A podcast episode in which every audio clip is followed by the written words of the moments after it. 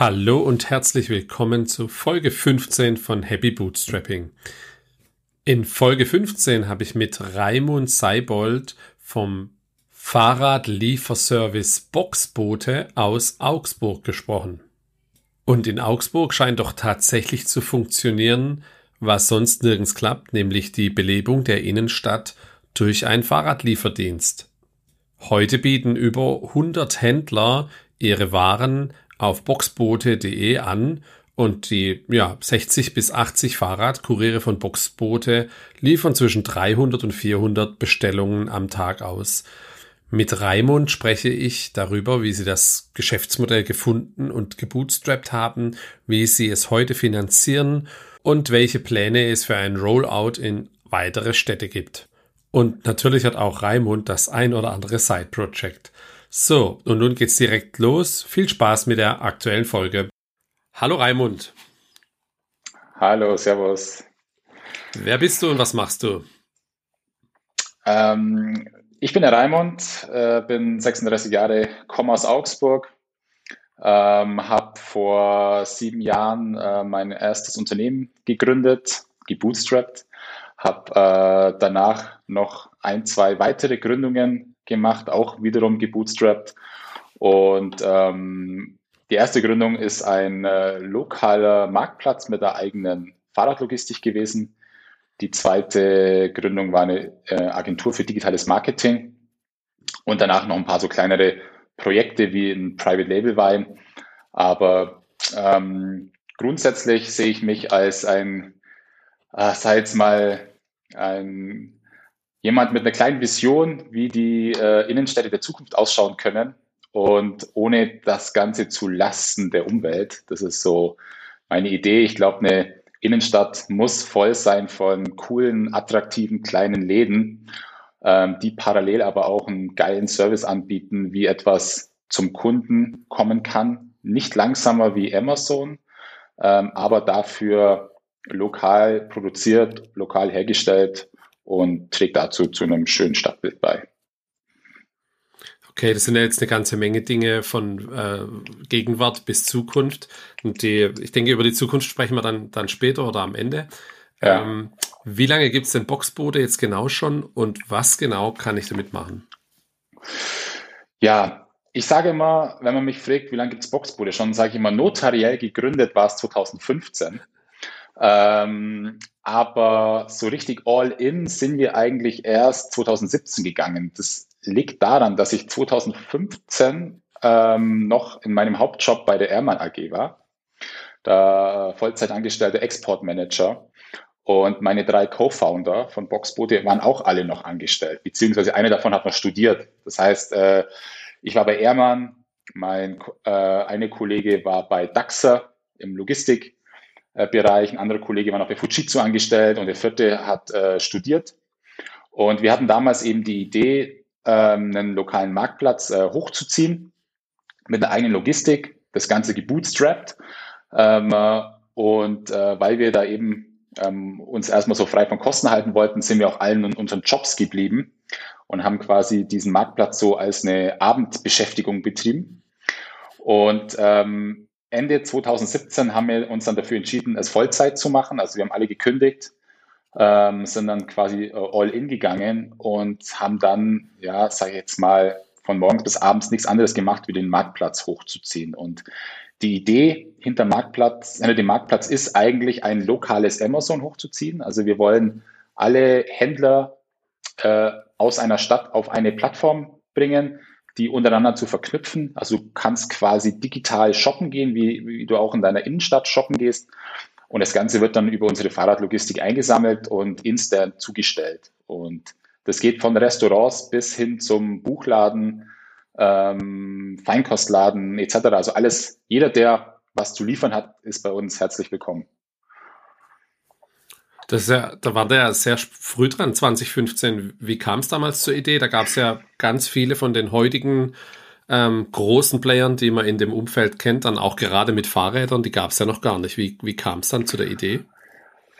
Ähm, die Idee war tatsächlich äh, basierend auf einem deutschen Gründer, äh, Bastian Lehmann, der hat äh, Postmates in den Staaten gegründet. Ähm, ist ein Münchner mhm. und po Postmates äh, in den Staaten damals ähm, äh, schon, schon eine gewisse Größe gehabt.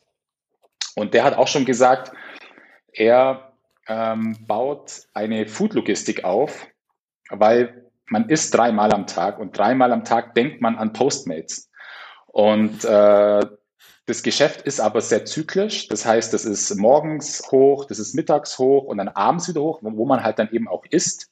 Und dazwischen ähm, braucht er andere Produkte wie ähm, klassische Einzelhandelslieferungen, klassische äh, Paketzustellungen, klassische Kuriergeschäfte. Und wenn man sich diese drei zyklischen äh, äh, Wellen, wenn man die übereinander legt, dann stellt man fest, dass die sich eigentlich perfekt ergänzen. Also wenn quasi nicht gegessen wird, werden andere Sachen halt dann benötigt. Da ist dann so der, Elektroladen oder der Buchladen etc. vonnöten. Und ja, letztendlich haben wir diese Idee als Inspiration halt genommen und haben ähm, so eigentlich, kann man schon sagen, eine Art Copycat äh, äh, daraus gemacht. Und äh, ja, haben das versucht, hier in, in, in Augsburg ähm, so auch abzubilden. Und wie du schon sagst, ja, also richtig. Also die, die ersten Fahrrad- Essenslieferdienste, die äh, neben Lieferando war eigentlich Foodora. Und als wir das gegründet haben, gab es Foodora so noch gar nicht. Ich glaube, da waren die gerade so in den ersten äh, äh, Anfängen, als wir da schon am Start waren. Und wie sieht dann das Geschäftsmodell für euch dann aus? Ihr stellt den Marktplatz zur Verfügung und für jede ja, vermittelte Bestellung bezahlt dann der Händler, der listende Händler eine Gebühr oder zahlt er eine Flatrate für die Listung oder wie ist das Geschäftsmodell? Genau, also was ähm, es ist eigentlich wie bei allen anderen Plattformen auch. Wir haben eine Umsatzprovision. Die Umsatzprovision orientiert sich so ein bisschen nach der Branche. Ähm, das heißt, Gastronomie hat einen anderen äh, äh, Provisionssatz wie jetzt ein Buchladen oder ein Einzelhändler. Das hängt einfach viel von der Komplexität zusammen, weil einfach die, äh, sag mal, das Handling von dem, von, von dem Essen ist nochmal einfach was anderes wie in dem Buch. Und äh, somit ähm, hat man da eine klassische Umsatzprovision, die wir vom Händler beziehen. Und äh, dann berechnen wir vom Endkunden noch äh, die Lieferkosten. Also je nach Distanz wenn jetzt einer zwischen 0 und 1 Kilometer oder zwischen 1, 2, 3, 4, es geht dann hoch bis teilweise 6 Kilometer, ähm, die berechnen wir dann direkt vom Endkunden. Das sind so diese, unsere zwei Haupt-Revenue-Streams. Der dritte Revenue-Stream ist dann noch klassischer, ich nenne es jetzt mal äh, ähm, ähm WKZ, also dass wir quasi von den Händlern ähm, noch ähm, ja, für, für Werbung, wenn jemand, wenn jemand besser positioniert werden, werden möchte, kann er bei uns eben auch Werbung buchen. Und wie groß ist dann Boxbode heute? Also wie viele Händler sind da gelistet? Wie viele Artikel? Kannst du was zu den Anzahl Bestellungen sagen vielleicht ungefähr? Ja, also wir hatten jetzt, äh, äh letztes Jahr war unser äh, stärkstes Jahr, da haben wir jetzt knapp die zwei Millionen Umsatz gekratzt. Ähm, wir haben um die äh, 100 Händler ähm, aus, der, aus der Region auf der Seite darauf. Ist jetzt, sei jetzt mal, die letzten ähm, die letzten Jahre natürlich sehr herausfordernd gewesen, auch jetzt dieses Jahr äh, mit den ganzen Corona-Geschichten, weil da unsere äh, Partner schon auch extrem gelitten haben, äh, Schließungen etc. Und ähm, jetzt auch, sage ich mal, wir sind ja von der einen, von der Corona-Krise jetzt in die, in, die nächste Krise reingeschlittert. Ähm, wir haben jetzt dieses Jahr eine gewisse, kann man schon sagen, Stagnation. Also wir sind jetzt nicht, wir werden auch dieses Jahr jetzt nicht, wir planen jetzt keine großen Wachstumsziele. Wir, wir versuchen zu, zu halten. Ähm, was so Bestellvolumen betrifft, wir haben im äh, klassischen Marktplatz äh, ähm, Volumen, also wo jemand auf boxbode.de einkauft, so zwischen äh, 150 und äh, 200 Lieferungen. Und dann haben wir noch ein, ein Cap-Geschäft, also wo wir einfach nur ein klassischer Logistiker sind, ähm, für, für Apotheken zum Beispiel. Da kommen wir dann auch nochmal auf so zwischen 50 und 100 äh, äh, Pakete, die wir am Tag von A nach B bringen. Also dann habt ihr in Summe so zwischen 300 und 400 Lieferungen am Tag. Genau. Okay. Genau. Ist ja schon cool. Wie viele Fahrer machen das? Ähm, ist auch immer stark schwankend, also sehr saisonbedingt, wie man sich so vorstellen kann. Mhm. Äh, äh, aber im Schnitt sind wir so zwischen äh, 60 und 80 äh, Kurieren und Kurierinnen, die bei uns arbeiten, ja. Und das sind hauptsächlich dann ähm, Studenten, Teilzeitkräfte, 520 Euro Jobber? Oder wie, genau. wie stellt man sich das vor? Ja, ähm, 75 Prozent sind Minijobler und äh, mhm. der Rest äh, teilt sich dann so auf Voll- und Teilzeit auf. Okay. Und fährst du auch selber als aus? Nicht mehr. also die, die, die, ersten, die ersten Monate ähm, schon sehr regelmäßig. Ähm, da haben mhm. wir auch versucht, natürlich die Personaldecke so dünn wie möglich zu halten und haben dann, haben dann Spitzen immer selber abgefangen. Ähm, wenn mhm. dann doch mal irgendwie, das ist ja gerade in diesem Food-Logistik-Geschäft äh, ist es ja ganz krass, wenn da ähm, spontan zum Regnen anfängt oder spontan zum Schneien anfängt oder, oder eben auch ähm, äh, ein sonniger Tag wird, dann gehen die Bestellzahlen sehr äh, weit äh, äh nach oben oder nach unten. Ne? Und äh, um eben Kosten zu sparen, haben wir einfach gesagt, wir decken die Spitzen selber ab. Und mhm. ähm, ist aber mittlerweile Gott sei Dank nicht mehr notwendig.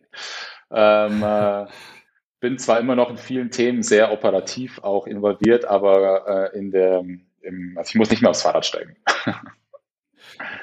Und wie habt ihr das dann in den ersten anderthalb Jahren gemacht? Bis 2017, du hast ja beschrieben, ihr wart alle noch Vollzeit angestellt, habt 18 bis 22 Uhr an der Plattform gearbeitet? Gab es da dann schon Auslieferungen oder wie habt ihr die, habt ihr dann tagsüber schon Fahrer gehabt oder Kuriere, die ausgeliefert haben und ihr habt die in den Abendstunden koordiniert für den nächsten Tag? Wir haben tatsächlich in, den, in dieser äh, krassen Zeit, wo wir noch in den Hauptjobs waren, haben wir unsere Dienstleistung nur abends angeboten. Also wir haben Lieferungen erst ab 17 Uhr äh, ermöglicht. Also man konnte äh, nur abends bestellen. Und äh, wir haben auch ähm, eben aus der, sag mal, aus der finanziellen Not beziehungsweise nicht zur Verfügung stehenden Mitteln hatten wir auch gar keinen richtigen Shop zuerst. Also wir haben tatsächlich einfach nur eine, eine, äh, eine Homepage gehabt. Auf dieser Homepage haben wir ähm, die Artikel runtergeschrieben gehabt und haben neben die Artikel einen alphanumerischen Code generiert und den konnte man uns per WhatsApp schicken. Und ähm, wir haben dann per WhatsApp diese Bestellung bekommen. Daraufhin haben wir dann einen PayPal-Code generiert, haben den zurückgeschickt per WhatsApp. Der Kunde konnte mit einem Klick das bezahlen. Und in dem Moment war für uns die Kohle da, haben es ausgeliefert. Und dadurch konnten wir eigentlich ähm, von Tag eins ohne bestehenden Shop ähm, das anbieten. Ähm, und konnten mhm. eben gucken, funktioniert es, funktioniert es nicht. Also dieser, dieser sogenannte MVP war quasi bei uns eine ganz normale äh, Homepage mit einem WhatsApp-Bestellservice. Also auch da über WhatsApp zu bestellen, waren wir eigentlich schon sehr, sehr früh am Start. Right. Ähm, und äh, hat auch so für uns, also ich bereue es ein bisschen, dass wir irgendwann von diesem WhatsApp-Thema weggegangen sind, weil jetzt ist es ja wieder komplett State of the Art, irgendwie per WhatsApp zu bestellen. Wir haben es damals ähm, beendet, weil es für uns nicht mehr skalierbar war irgendwann. Jetzt würde ich wahrscheinlich wieder äh, vermehrt auf äh, dieses Messenger-Thema gehen. Damals war es eigentlich nur, haben wir aus der Not eine Tugend gemacht. Und, äh, hm. und wie gesagt, äh, die Möglichkeit war eben nur am Abend erstmal, ja, konnte man bei uns bestellen. Und dann habt ihr selber ausgefahren, einfach, um die Kosten wieder schlank zu halten. Genau. Sehr genau. eine inspirierende Geschichte. Hast du gleich auch noch Sport gemacht dann und vom 9-to-5-Job ein bisschen einen Ausgleich gehabt, sage ich mal. Ja, okay. Ja, und ja. wie groß ist die Firma dann heute? Also hast du jetzt schon die Fahrer- oder Kurieranzahl angesprochen. Wie viele Mitarbeiter habt ihr dann, die neben euch dann noch dran arbeiten? Also wir haben so äh, im administrativen Bereich, also sprich Disposition, Buchhaltung etc., sind wir eigentlich relativ schlank aufgestellt. Das sind ähm, fünf, fünf Vollzeitkräfte, die den, den administrativen Apparat stemmen. Also es dreht sich schon sehr viel um um die Logistik. Das ist wirklich so das personalintensivste Produkt. Und ähm, alles andere versuchen wir eigentlich sofort zu digitalisieren. Also es ist auch nach wie vor so, dass die Disposition wir äh, versuchen weitestgehend über Tools äh, zu digitalisieren, dass da ähm, wir jetzt nicht einen, einen größeren Wasserkopf aufbauen. Mhm. Ja, das, das verstehe ich. Wie läuft so eine, also wie läuft es in der Praxis ab jetzt bei den Wettbewerbern, da, da gibt es ja ein Zentrallager, sage ich mal, wo die Waren drin liegen. Jetzt arbeitet ihr aber mit den Händlern ähm, und ihr wisst nicht, was bestellt wird. Jetzt äh, bestelle ich mir, keine Ahnung, Brötchen, einen, einen Honig und dann vielleicht noch, was habt ihr noch gelistet? Ein, ein Buch in der Bücherei. dann geht der Fahrer ja. her und fährt alle drei Händler ab und liefert mir das aus? Oder kannst du das mal genau. erklären, wie genau. das läuft? Ja, also so eine klassische, äh, so ein klassischer Warenkorb äh, sieht immer wieder mal bei uns so aus, dass einer was bei einem Metzger bestellt, bei einem Bäcker bestellt und vielleicht noch von irgend, von dem lokalen äh, ähm, Kosmetiker. Also dass da und das ist, wie du, wie du schon sagst, der geht auf boxbode.de, lässt sich da inspirieren, was es so gibt, packt da seinen Warenkorb voll, gibt ein Wunschlieferfenster an und ähm, in dem Moment, wo er auf äh, Jetzt bestellen klickt, äh, ähm, geht automatisch bei den jeweiligen Händlern das Terminal an und äh, die Bestellung ploppt auf. Ähm, es kommt dann schon immer wieder mal vor, dass es ähm, das, was aus ist oder das, was ersetzt werden muss. Der äh, Händler kann dann mit uns kommunizieren und kann dann sagen, hey, ich habe das nicht und wir, wir gehen dann in Dialog mit dem, mit, dem, mit dem Kunden und sagen so, hey, Produkt X oder Y ist aus, möchtest du eine Alternative dafür haben oder, oder möchtest du jetzt gar nicht? Und wenn dann alles passt, wie du schon gesagt hast, der fährt der Kurier dann los, der hat dann eine, eine Tracking-App auf seinem, auf seinem Handy, wo dann draufsteht, äh, bitte jetzt zu Händler A fahren, dann zu Händler B, dann zu Händler C und dann zum Kunden. Und dann schneidet es zu.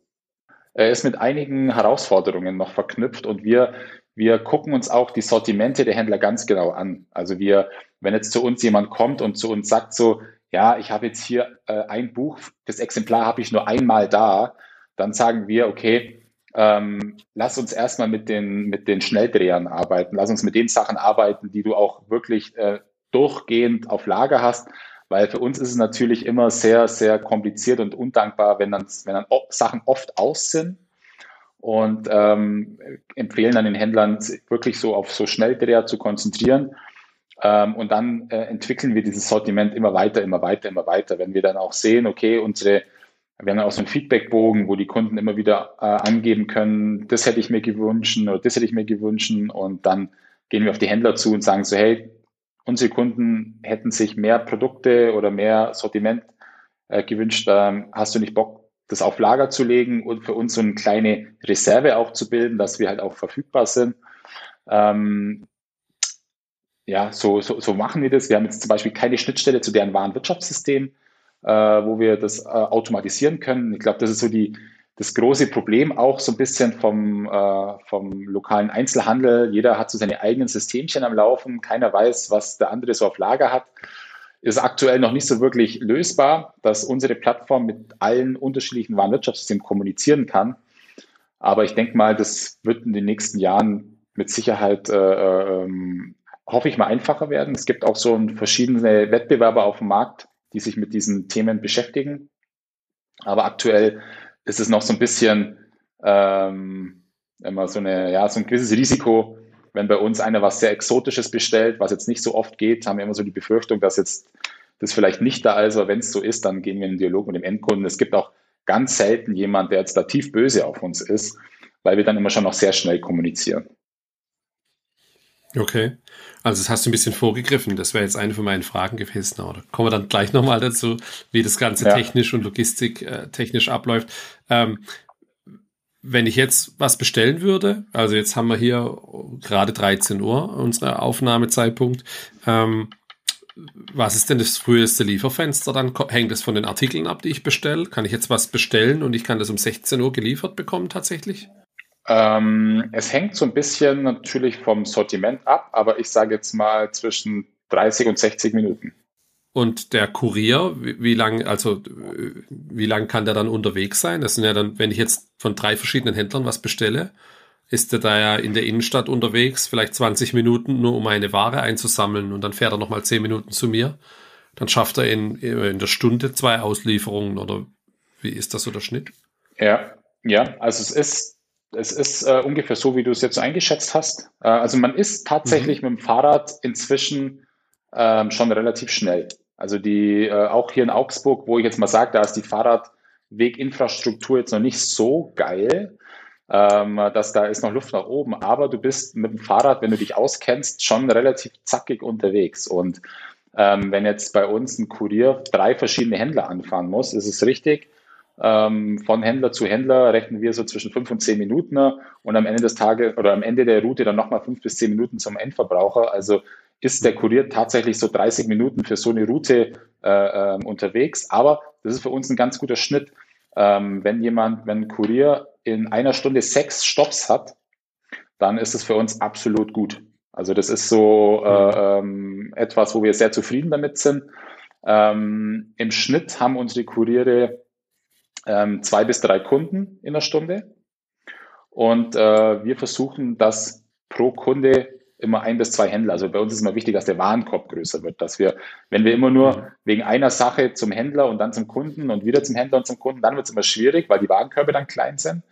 Aber in dem Moment, wo jemand bei uns zwei, drei Händler äh, in seinen Warenkorb packt und dann kann man eine richtig coole Tour fahren. Ist ja eigentlich auch im Interesse vom, vom Kunde bei euch dann, wenn er eine, ja, eine Gebühr auch noch für die Lieferung bezahlt, dann macht er das hoffentlich ja. nicht jetzt wegen fünf Brezeln oder so. Das lohnt sich ja dann auch nicht. Oder eine, ja, einem Sixpack. Ja, du, du okay. wirst dich, also du, du, du, also du wirst dich wundern, was wir teilweise für kuriose Bestellungen haben. Wir, im Laufe der letzten Jahre sind da einige lustige äh, Sachen äh, aufgeploppt, wo wir haben auch schon äh, Kunden gehabt, die haben im, im glaube ich, im, im 60-Minuten-Takt bei uns immer wieder ein Sixpack Bier bestellt, weil die immer nur so auf Bedarf bestellt haben. Die haben auch jedes Mal dann 2,90 Euro Lieferkosten bezahlt, aber das war anscheinend ähm, so, der wusste wohl nicht, ob er jetzt, äh, wann er das Haus verlässt und hat dann immer wieder nachbestellt und hat sich diesen Luxus dann wohl einfach so gegönnt, immer wieder so nachzubestellen. Und da gibt es ganz viele Sachen. Also es gibt sehr, sehr faule Menschen und die gönnen sich den Luxus dann einfach. Die muss man dann auch abholen. Und die, ja. die ähm, Fahrer bei euch, haben die, sind die gebrandet unterwegs dann, dass das jeder erkennt? Haben die ein spezielles Fahrrad, das auffällt, Rucksack, Klamotten, wo man dann eindeutig auch weiß, also sowohl der Händler wie auch jetzt der, der Kunde am Ende, hey, das ist ein Boxbootefahrer und alle anderen in der Stadt sehen auch, oh, was ist denn das hier, was vorbeifährt? Das ist tatsächlich so ein bisschen Fluch und Segen mit diesen äh, sehr auffälligen Kurieren. Ähm, unsere Kuriere sind gebrandet, aber nicht sehr ähm, auffällig. Also wir haben unser, unser CI ist ein Türkis. Ähm, das ist auch an uns, unsere Rucksäcke sind, sind, sind Türkis. Ähm, ansonsten versuchen wir eigentlich eher äh, unauffällig zu bleiben. Das hat den einfachen Grund, dass ähm, dieses, ja, dass die Kuriere nach wie vor immer noch so einen kleinen negativen Ruf genießen. Also man man, äh, man, man zieht die Jungs nicht immer gern, die jetzt dann irgendwie sich durch die, durch, äh, durch die Straßen äh, äh flitzen und äh, ähm, da schon viel unterwegs sind. Da sind immer diese Konflikt Autofahrer, Fahrradfahrer, Fußgänger, Fahrradfahrer und ähm, auch in den auch in den Läden ähm, ja wenn dann unsere Kuriere irgendwie an der Schlange vorbeilaufen und so an so einem Pickup-Corner dann so ihre Bestellung abholen, haben die auch schon öfters mal ein negatives Feedback abbekommen, warum der denn da jetzt schon äh, das Ding bekommt, das wir da schon längst vorbestellt haben. Das wissen die ja gar nicht. Die, die sehen einfach nur, ach, da läuft jetzt dieser Boxbote an der Schlange vorbei und holt dieses Paket und wieso muss ich hier eigentlich anstehen? Also es ist, äh, ist wie gesagt so ein bisschen Fluch und Segen. Wir wollen da immer gar nicht so auffallen im, im, im, äh, im Straßenverkehr als, äh, als Kurierdienstleister. Ähm, ja, ist so Fluch, und Segen. Aber sie sind, sind mit Lastenrädern unterwegs. Ich glaube, wenn man uns kennt, dann erkennt man uns auch. Aber insgeheim wollen wir eher ähm, äh, nicht so auffällig sein. Mhm, verstehe. Äh, woher kommt dann der Name Boxboote? Ist das eine spezielle Design dann der Verpackung, die der ähm, Fahrer mit dabei hat? Ja, ähm, der Name war eine Inspiration vom sogenannten Postboten tatsächlich. Wir hatten äh, in der in der, äh, in der Na Namensfindungsphase ganz, ganz viele verschiedene äh, Ideen. Die, die lustigst waren zum Beispiel äh, in Anlehnung an den Broadway, haben wir es den Broadway genannt. Und ähm, das war uns dann aber zu foodlastig. Äh, dann waren wir irgendwann die Deliver, Deliver Bee, also die Lieferbiene. Und äh, da waren wir dann aber wieder zu lieferlastig. Also wir wollten irgendwo einen Namen haben, der sich super schnell einprägen lässt, ähm, der so ein bisschen beschreibt, was wir eigentlich machen, der uns jetzt aber nicht in irgendeine Schublade steckt.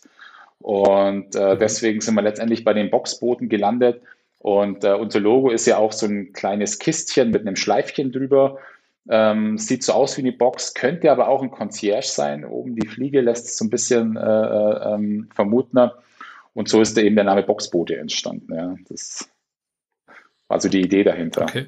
Wenn ich jetzt ein Händler bin, der bei euch mitmachen möchte, wie funktioniert das Onboarding? Du hast schon angesprochen, der Händler hat kein Warenwirtschaftssystem. Jetzt brauchst du Bilder von den Produkten, du brauchst Preise, du brauchst so ungefähr zumindest mal einen, einen Inventar oder einen Bestand. Ähm, wie läuft so das Onboarding dann ab? Geht ihr rein, macht Fotos und macht einen Inventar? Ja, also ähm, genau so läuft es letztendlich ab. Wir wir haben ganz klassischen Excel-Datei-Import, was so die Produktdaten betrifft.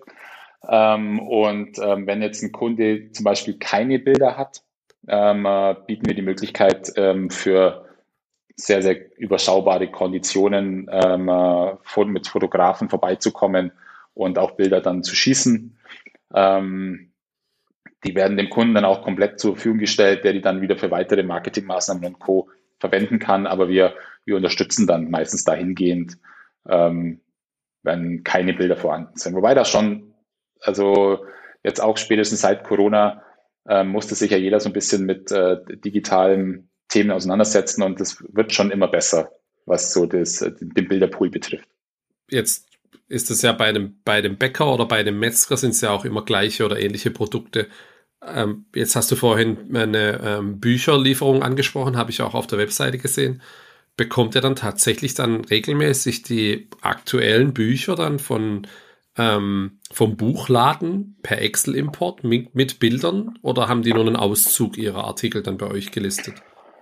Genau, bei den, bei den Buchläden ist es so, dass wir auch uns in erster Linie so an Spiegel Bestseller äh, ähm, ähm orientieren und dann in der Regel auf den Buchhandel an sich verweisen dass wenn da jetzt, äh, wenn jetzt ein spezielles Buch möchte, soll er den, den Buchladen direkt kontaktieren. Und wir haben mit den Buchläden dann oftmals eine Vereinbarung, ähm, dass wir ähm, so eine einfach eine, eine Same-Day-Lieferung anbieten, dass wenn jetzt, wenn jetzt du bei dem Buchladen dir ein Buch kaufst und aber sagst, ich brauche es aber gleich, haben die die Möglichkeit, dass der Buchladen dann auf uns zukommt und sagt so, hey, ähm, da ist gerade ein Kunde gekommen über euch, ihr, äh, ihr hattet das Buch aber nicht auf der Seite, ich habe es jetzt ihm so verkauft und könnt ihr das jetzt schnell abholen und zustellen. Ähm, mhm. Das machen wir dann in dem Fall. Okay, verstehe. Und mitmachen kann prinzipiell jeder Händler in Augsburg. Kann auch der hm, lokale Edeka, hat er sich schon gemeldet und möchte mitmachen und seine Produkte ausgeliefert haben? Ähm, wir haben mit vielen verschiedenen Supermärkten auch schon zusammengearbeitet. Also es geht wie du schon sagst, der lokale Edeka oder so ein kleiner Tante-Emma-Laden oder ein türkischer Supermarkt, asiatischer Supermarkt. Man muss dazu sagen, dass genau dieser Bereich für uns seit diesem äh, Quick Commerce äh, zwischen Gorilla und Co. ist dieses Geschäftsmodell für uns so ein bisschen irrelevant geworden. Also diesen, diesen Preiskampf können wir im Lebensmittelgeschäft nicht mehr mitmachen. Und dafür ist es auch zu komplex, die Margen zu klein. Und ähm, wir haben da uns vor, vor ja, glaube schon fast einem Jahr eigentlich davon verabschiedet, dass wir so die Lebensmittelzustellung äh, äh, machen können. Gibt es da in Augsburg viele Player auf dem Quick-Commerce-Markt? Die, die, Klassiker. Also wir haben äh, Gorillas hier, ähm, Rewe sowieso, Bringmeister, Knusper, ähm, mittlerweile liefert ja Flaschenpost auch schon Lebensmittel. Also die, die Klassiker. Wir haben jetzt Flink ist noch nicht hier, ähm, aber Gorillas natürlich und äh, ja, die beackern den Markt ganz gut. Und ähm, war für uns einfach nur noch irgendwann ein Randgeschäft und ähm, dann auch irgendwann nicht mehr interessant und haben das dann, haben das dann so ähm, nicht mehr weiter verfolgt bisschen auslaufen lassen. Ja, ist ja eine ordentliche genau. Rabattschlacht, die da stattgefunden hat. Und ich glaube, ein paar Sachen hast du auch vorher gesehen. In einem, ich habe ein Interview von dir gesehen von, ich glaube, 2021 war das, wo du schon so ein bisschen vorher gesagt hast, dass es ein bisschen eine Merger geben wird zwischen den äh, verschiedenen Quick-Commerce-Playern. Okay. Ja. ja. ja. Wie funktioniert das technisch jetzt nochmal bei euch? Habe ich als habe ich als Händler dann ein Device, was ich von euch bekomme oder eine Handy-App und da bekomme ich die Bestellung drauf, weil du hast das gerade angesprochen noch, dass er das schon vorbereiten oder vorpacken kann? Genau, also wir, also die Plattform boxbullet.de, das ist ein eigens programmiertes Shopsystem. Ähm, mhm. Wir haben vor, wir haben damit 2017 angefangen.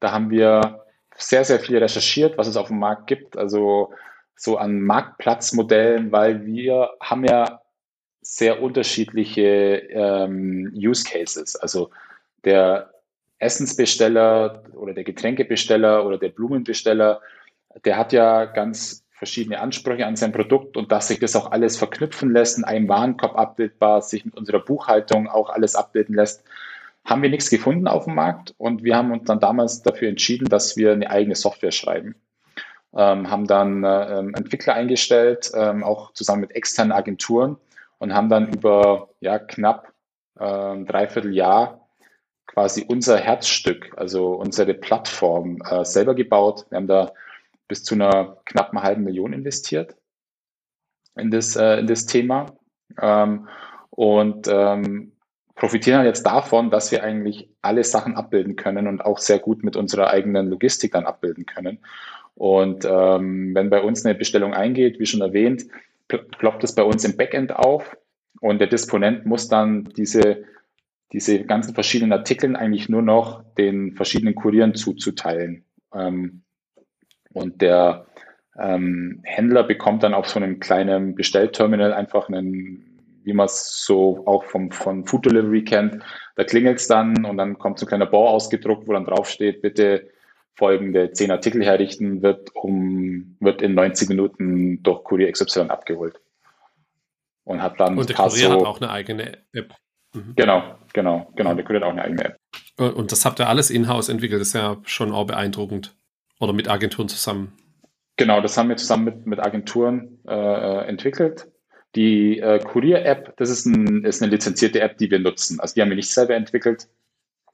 Ähm, das wäre so unser nächster größerer Step gewesen. Äh, ähm, wir haben, da kommen wir wahrscheinlich später nochmal dazu, wenn es um das Thema Investoren geht.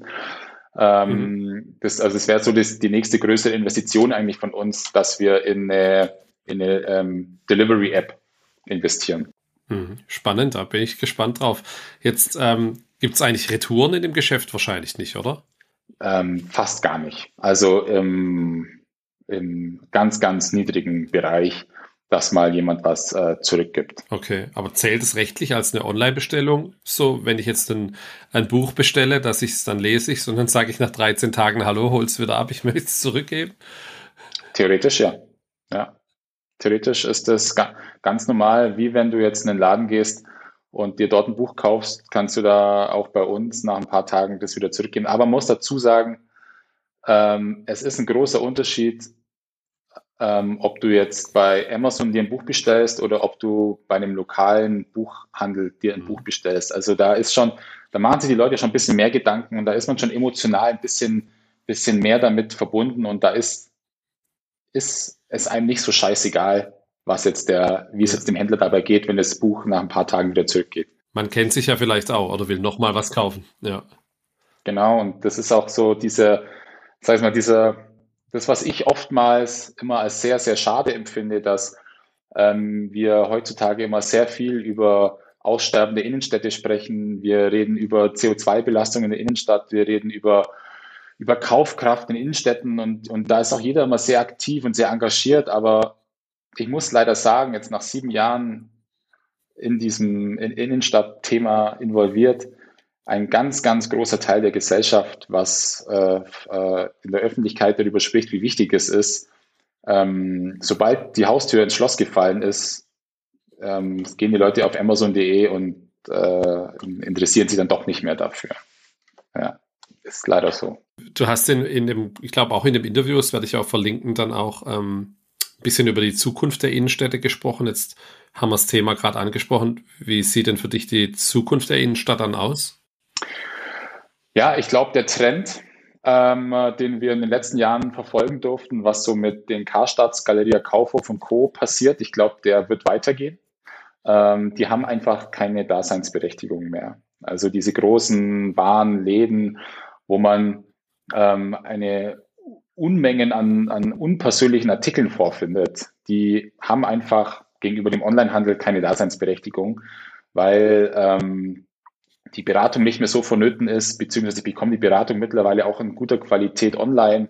Ich glaube auch, dass so das ganze Thema Virtual Reality, äh, Augmented Reality, das wird so diese digitale Beratung weiter perfektionieren und im ähm, Offline-Bereich ähm, wird das einfach weiter aussterben, glaube ich. Also diese großen Warenhäuser wird es nicht mehr geben. Ähm, ich glaube ganz stark an äh, Produkte, die lokal hergestellt werden. Also ob ich jetzt einen, einen Uhrenmacher habe, ob ich jetzt auch eine, auch eine Bibliothek habe. Da geht es zwar weniger um die Herstellung, aber eher um Lesungen ähm, äh, oder Vorstellungen von dem Buch. Ich glaube auch, dass äh, so Kosmetik, das schon, wo man, wo man auch vielleicht vor Ort zusammenmischt, etc. Also alles, was so ein bisschen ein Handwerk ist. Also ich glaube, dass, dass alles, was ein, Handwerk ist, äh, in den nächsten Jahren verstärkt an, an, an Präsenz äh, wieder dazugewinnen kann, überall, wo ein Verkaufserlebnis stattfinden kann, überall, wo ich begeistert werden kann für ein Produkt. Das wird in den Innenstädten ähm, verstärkt wieder äh, genutzt. Und die Läden, wo ich eigentlich nur reingehe und mich ja eigentlich vor dem Verkäufer schon verstecke, also ich erwische mich schon selber dabei, wenn ich in den Laden reingehe und, und irgendein Verkäufer hat mich schon aus, äh, ausgewählt, dann haue ich vor dem eigentlich schon ab, weil ich will gar nicht beraten werden. Ich will jetzt einfach nur meine sieben Sachen packen, bezahlen und weg.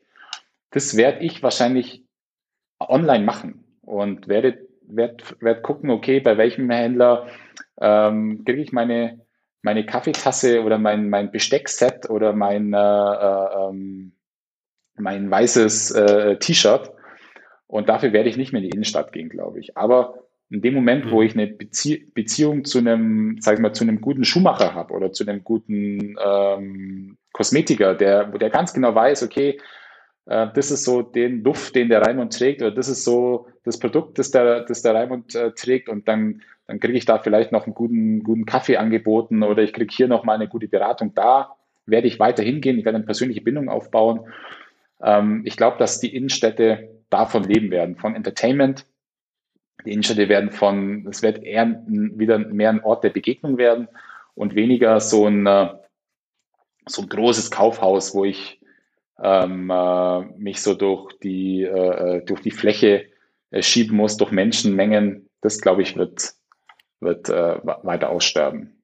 Mit, mit Boxboot hast du ja ein Modell, wo du die Leute nicht äh, in den Shop schickst, sondern eher mir die Besorgung halt von jemand anderem abholen lässt und den Shop halt wieder nicht betritt, oder?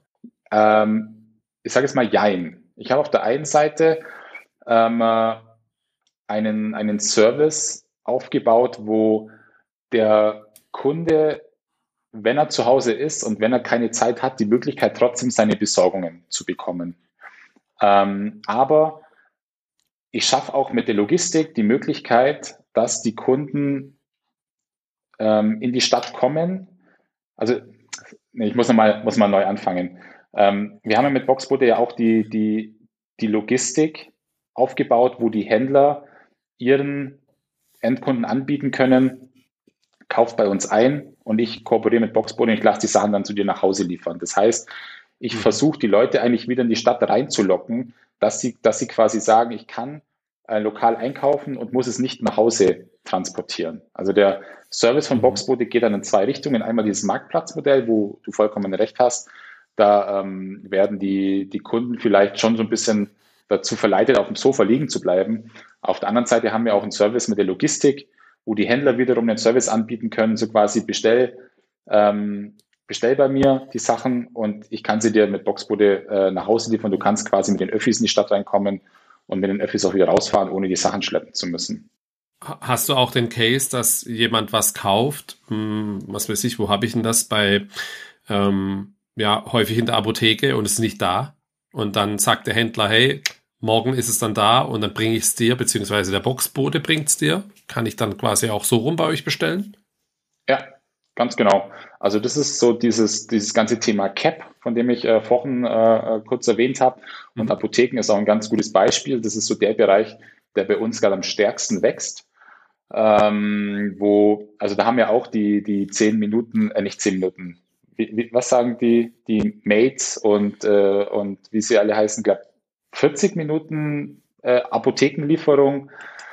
Ähm, die haben ja auch so ein bisschen den Markt jetzt aufgemacht und das E-Rezept, wenn es doch endlich irgendwann mal kommen sollte, wird da auch das Ganze nochmal befeuern. Ähm, also wir haben, wir kooperieren mit ganz vielen Apotheken, ähm, die mit uns einfach einen äh, Instant Delivery Service haben. Das läuft uns so ab, wir haben zwei Lieferfenster am Tag, dass alle Bestellungen, die zwischen 8 und 12 Uhr bei den Apotheken eingehen, die holen wir dann ab und stellen sie sofort zu. Und dann haben wir noch am Abend ein Lieferfenster alle Bestellungen, die zwischen 12 und 16 Uhr eingehen, ähm, holen wir dann gegen 16 Uhr ab und liefern, äh, stellen es am Abend zu. Also das ist jetzt kein, sei jetzt mal keine Sofortlieferung, aber auf jeden Fall eine Same-Day-Lieferung.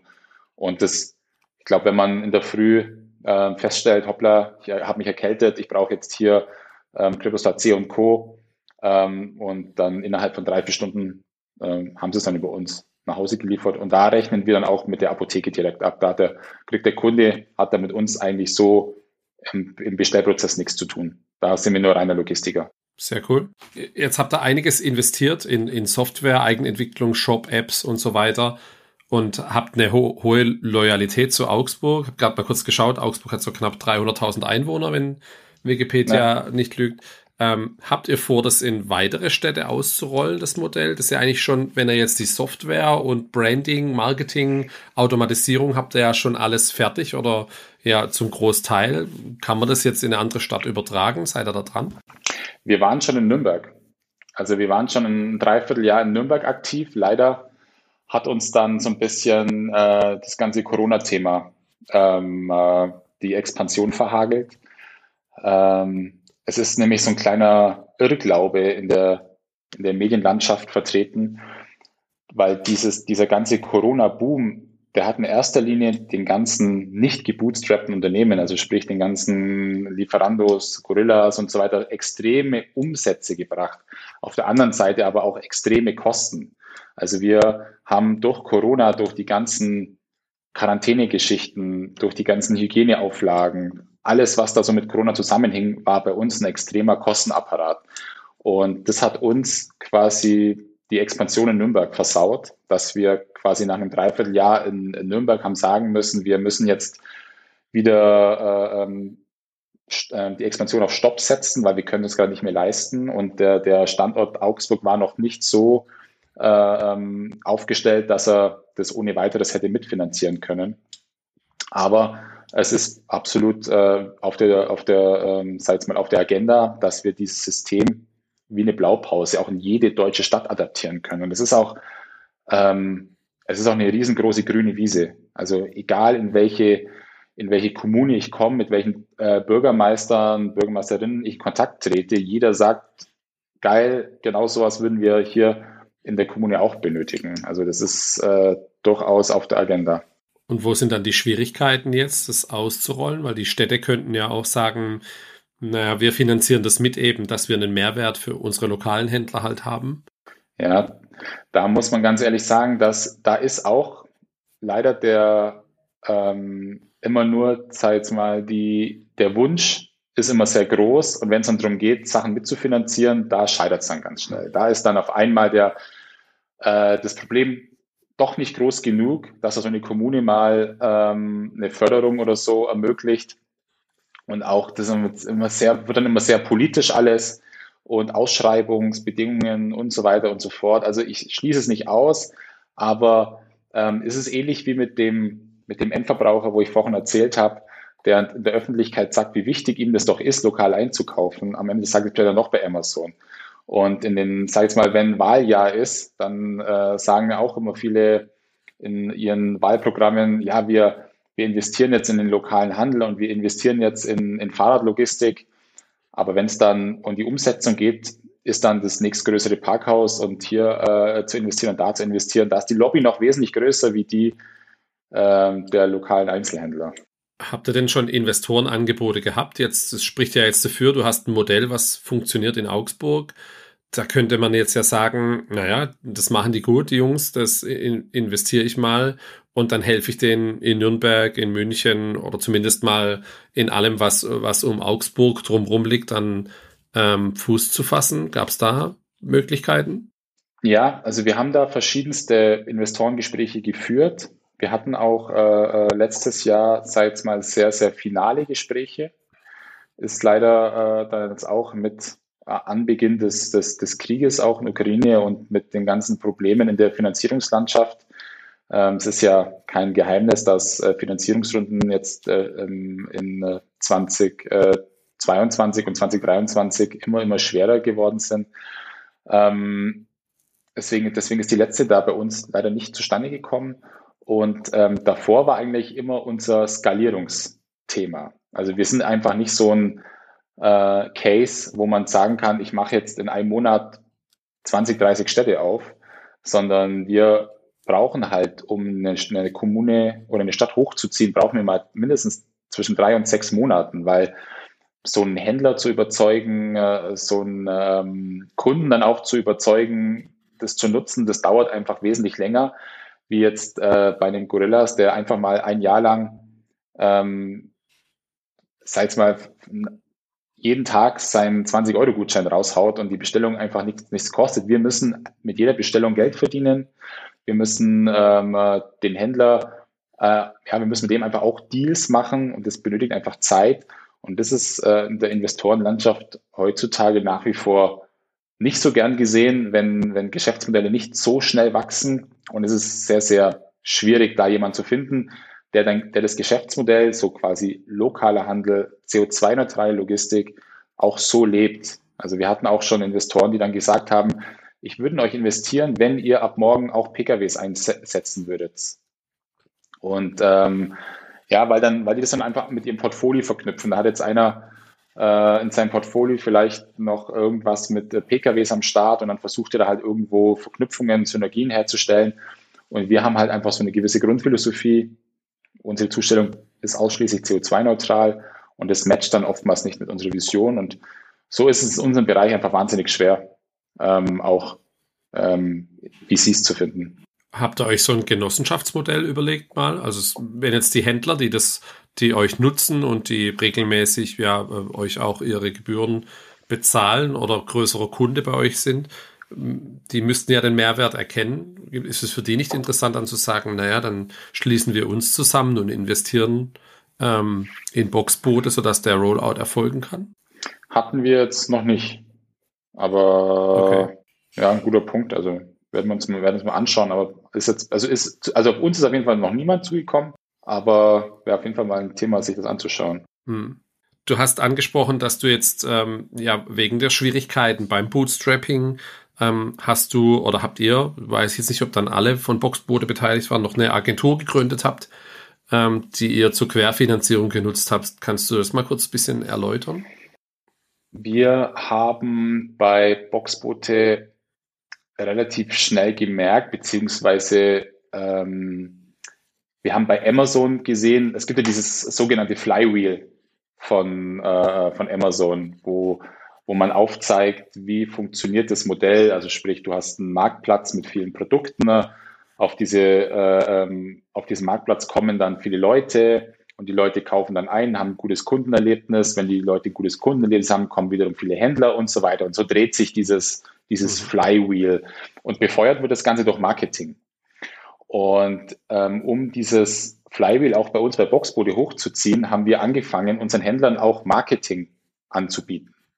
Und ähm, das ist erstaunlich gut angenommen worden. Und ganz viele Händler haben dann irgendwann ähm, schon fast mehr Marketingdienstleistung bei uns eingekauft als klassische Logistikdienstleistung. Und wir haben dann festge und ähm, genau, wir haben festgestellt, dass der, dass der, der Need neben, ähm, neben Lieferung auch ganz viel Marketing ist und ähm, haben dann neben, neben Boxbody nochmal gegründet und haben dann eine Marketingagentur hochgezogen, weil irgendwann auch Firmen auf uns zugekommen sind, die hatten jetzt auf einmal nichts mehr mit Boxboote zu tun. Die haben dann gesagt, so, hey, wir haben gesehen, ihr macht hier für diesen lokalen Bäcker, macht ihr das Social Media Marketing, äh, könnt ihr das dann für, für uns auch machen. Und um das Ganze trennen zu können, haben wir einfach nochmal eine Firma gegründet und haben dadurch so ein bisschen quersubventionieren können. Das heißt also, wir haben bei Boxboard jetzt bis heute keine Gehälter bezogen. Ähm, wir beziehen die Gehälter alle äh, über, die, über die Agentur und ähm, können somit die äh, Boxboard ein bisschen frei von, von, von, von Kosten halten. Und das heißt aber alle, wie, wie viele Gründer gab es denn bei Boxbode und sind die alle auch in der Agentur drin, also eins zu eins? Genau, genau.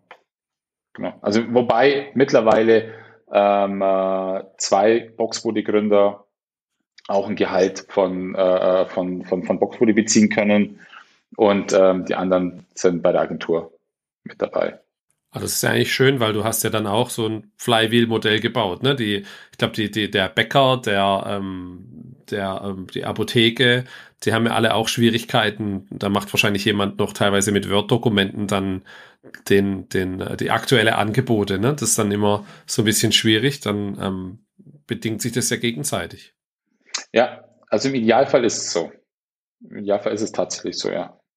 Und wir, wir schauen halt immer, dass wir, dass wenn ähm, es ein Kunde ist, der bei, der bei Boxboote auch auf dem Marktplatz gelistet ist, dann rechnen wir das auch alles über Boxboote ab.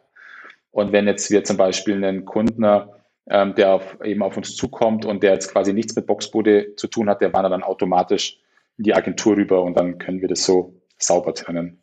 Aber die Agentur arbeitet dann auch für Kunden außerhalb von, von Boxboote. Mittlerweile ähm, haben 80 Prozent unserer Agenturkunden gar nichts mehr mit Boxboote zu tun. Also es ist ein komplett autarkes äh, Business geworden. Am Anfang war das noch sehr eng verwoben. So in den ersten ein, zwei Jahren ähm, waren bestimmt über die Hälfte der Agenturkunden ähm, kamen die mal ursprünglich von Boxboote. Aber mittlerweile äh, ist es sehr autark geworden. Okay. Du hast angesprochen im, im Vorgespräch oder glaube ich im Intro, dass du noch ein, zwei Themen nebenher machst. Ähm, jetzt hört sich das schon nach ziemlich viel an. Was machst du denn noch nebenher und wie bekommst du das in deinem Alltag unter? Ähm, wir haben während äh, Corona haben wir ein, eigenes Wine Private Label zum Beispiel hochgezogen. Äh, es nennt sich äh, Together Wine, so also Englisch Together. Ähm, das kam daher, dass ich habe mal, also meine zweite, äh, äh, meinen zweiten Job, da habe ich in einem Weinhandel gearbeitet und habe dort Private Labels für, für den Discount und für den Lebensmittelhandel hochgezogen, beziehungsweise aufgebaut. Und ähm, wir ähm, haben eben während Corona festgestellt, dass äh, ähm, es immer mehr und mehr ähm, Private Labels auch im, im Weinbereich gibt. Also jeder, der Gary Vaynerchuk äh, kennt, äh, Gary Vaynerchuk hat so ein Empathy Wine und ich äh, äh, äh, war inspiriert von dieser Idee. Und ich, ich wusste eben aus meiner früheren Karriere, dass es gar nicht so komplex ist, so ein Private Label hochzuziehen. Und dadurch, dass wir halt äh, die Expertise aus der Agentur hatten, haben wir das ähm, mal ausprobiert, über einen eigenen Shop dann verkauft und ähm, ist so ein, ja, so ein kleines Side-Projekt geworden. Ähm, wie kann ich das in meinem Alltag unterbringen? Wir sind ein gutes Team. Wir haben auch eine Agentur, äh, sehr kompetente Leute, wo wir immer wieder mal so kleine Geschäftsmodelle ausprobieren und die versuchen dann auch, auch auszurollen, um in erster Linie davon auch zu lernen und ähm, uns weiterzuentwickeln. Und ähm, ja, es ist so ein bisschen Hobby. Also Unternehmertum wird ja dann auch irgendwann auch zu einem, zu einem Hobby. Andere äh, gucken sich äh, äh, eine Netflix-Serie nach der anderen an. Ähm, da habe ich jetzt nicht so viel Spaß dran, sondern ich habe Spaß, irgendwie Geschäftsmodelle auszuprobieren. Und somit ist es für mich jetzt gar nicht so schlimm, jetzt mal ein Wochenende oder einen Abend damit zu verbringen, äh, so ein Geschäftsmodell irgendwie äh, auszurollen. Und wenn man da ein gutes Team hat und da Spaß dran hat, dann geht es einem gar nicht so schwer von der Hand. Habt ihr da im Team dann feste Aufteilungen, wer sich um was kümmert? Oder kann man sich da, wie funktioniert das im Zusammenspiel? Genau, also ich bin so der äh, äh, Vertriebler unter uns. Ähm, ich kümmere mich dann um, äh, um, um so Vertriebsangelegenheiten. Dann ähm, der David ist bei uns so der Designkopf und der Hans, der ist so bei diesen ganzen äh, digitalen Marketing-Themen sehr fit. Und das ist eigentlich schon so eine, macht schon so eine relativ kom kompletten Sache. Und ähm, wir hocken dann immer wieder zusammen und, und gucken halt, was so in der Unternehmerwelt gut funktioniert. Und wenn uns das äh, gefällt, dann versuchen wir es zu adaptieren. Das, äh, so läuft es meistens dann, dann ab. Okay. Und, und neben dem Wein werde ich dann auch noch raussuchen und dann verlinken. Hast du noch, gibt es noch andere Sachen, die du erwähnen willst? Ähm, ich war tatsächlich vor zwei Jahren, also ich habe eine, eine Kommunalpartei mitgegründet. Das ist mhm. die Generation AUX, nennt sich die. Also AUX wie das AUX-Kabel, aber das steht für Augsburg mit X geschrieben. Mhm. Und okay. ähm, da war ich, also bin ich Gründungsmitglied und äh, habe dann auch mit für den Stadtrat kandidiert.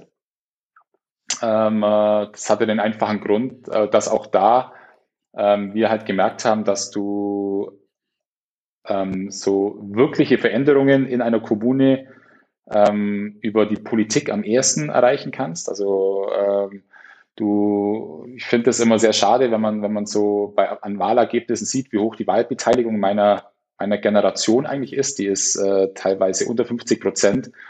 Ähm, und ähm, mir hat dann damals ein Kumpel gesagt, mal schauen, ob ich den Satz nochmal zu, zustande bekomme, ähm, Politik ist die äh, höchste Form gesellschaftlichen Engagements.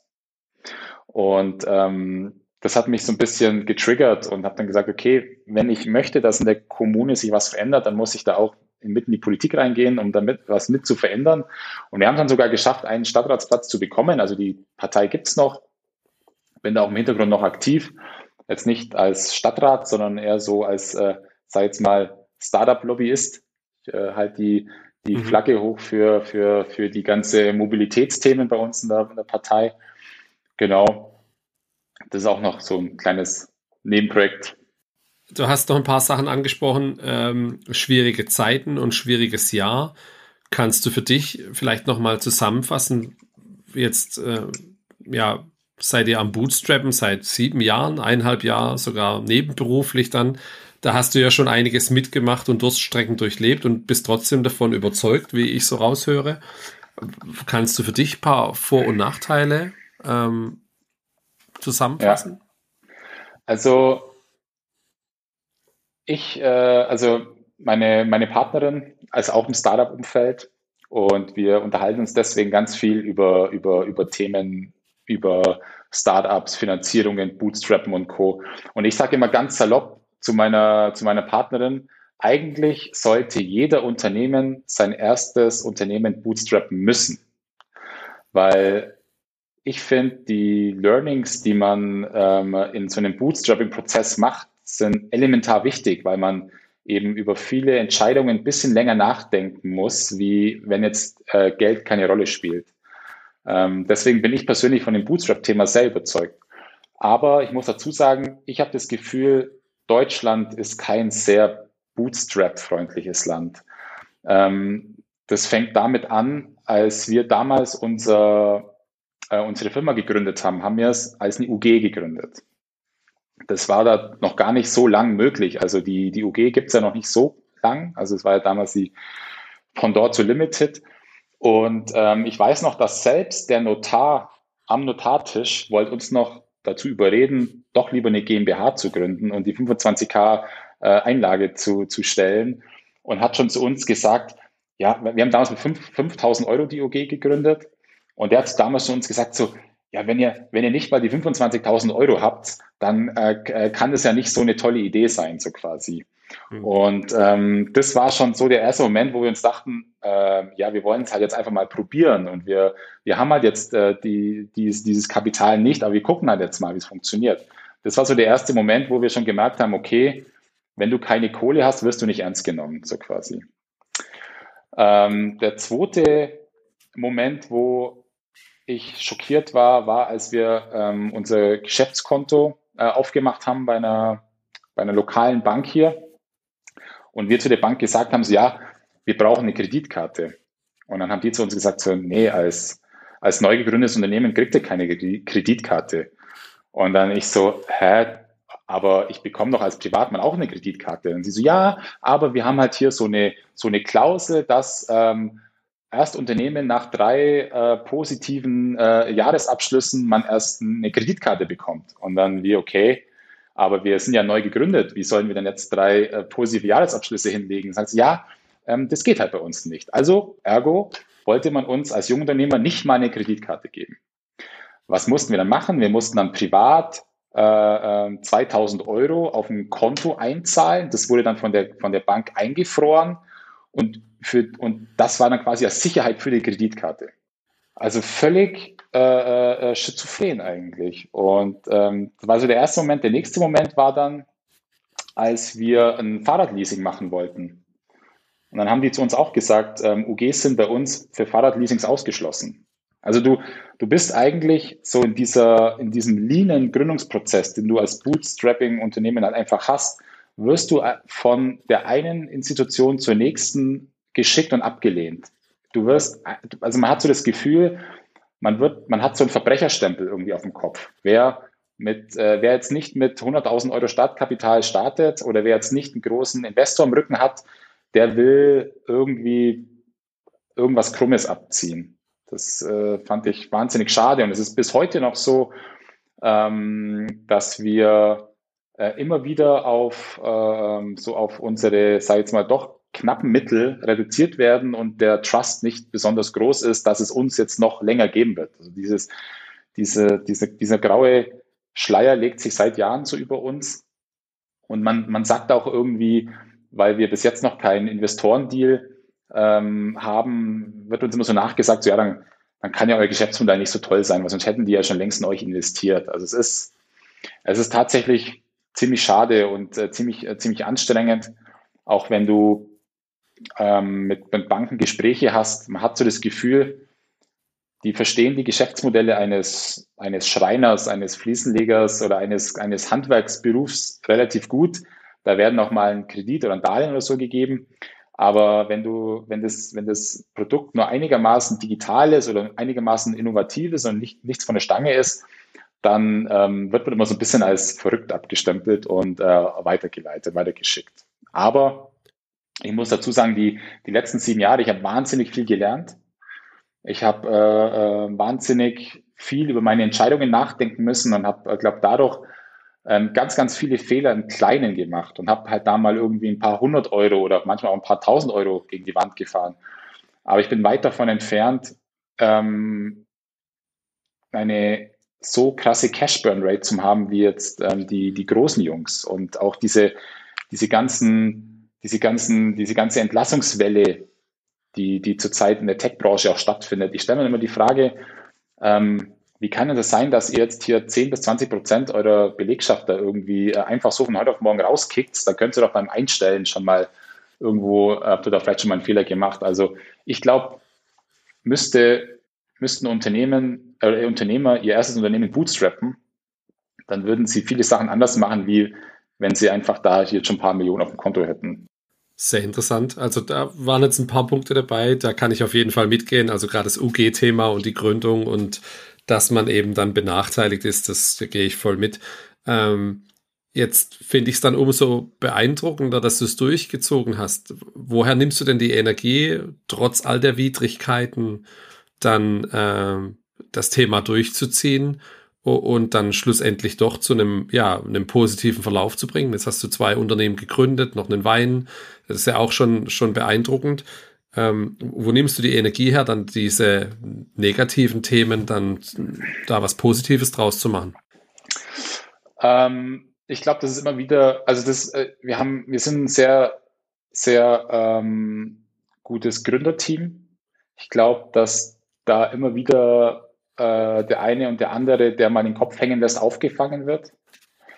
Ähm, ich würde mich auch absolut als ein durch und durch Unternehmer bezeichnen. Ähm, wenn ich in den letzten Jahren immer wieder mal eine schlechte Phase hatte, habe ich auch immer wieder den Weg zu, sei jetzt mal, alten Weg, Weggefährten gesucht. Das sind unter anderem Mentoren. Ähm, ich habe letztens mich mit einem, mit ähm, jemandem unterhalten, der schon ähm, Mitte 50 ist und der hat zu mir gesagt, Raimund, du machst jetzt die erste Krise durch. Ich habe schon zwei, drei Krisen durchgestanden.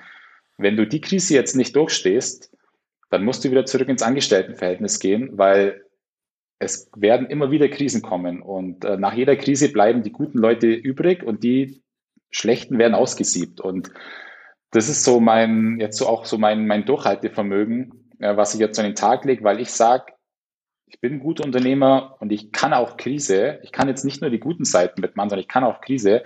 Und ähm, man muss jetzt einfach nur ähm, quasi, man darf den Kopf nicht in den Sand stecken, man muss den Kopf über Wasser halten und man muss innovativ bleiben. Also ich habe mal, ich habe mal an einem Vortrag gehört, ähm, gebootstrappte Unternehmer sind deswegen so attraktiv, weil die eigentlich nie Geld haben. Die müssen immer, äh, müssen immer innovativ bleiben, um neue äh, äh, Einkünfte irgendwie zu, zu generieren. Wie jetzt jemand, der jetzt äh, gar nicht, äh, gar keine Gedanken drüber machen muss. Die Kohle auf dem Konto ist ja da. Ich kann ja weiterhin mein äh, defizierendes Geschäft fortführen. Also wir müssen immer wieder kreativ werden, müssen uns immer wieder hinterfragen und müssen immer wieder gucken, ähm, wie es weitergeht.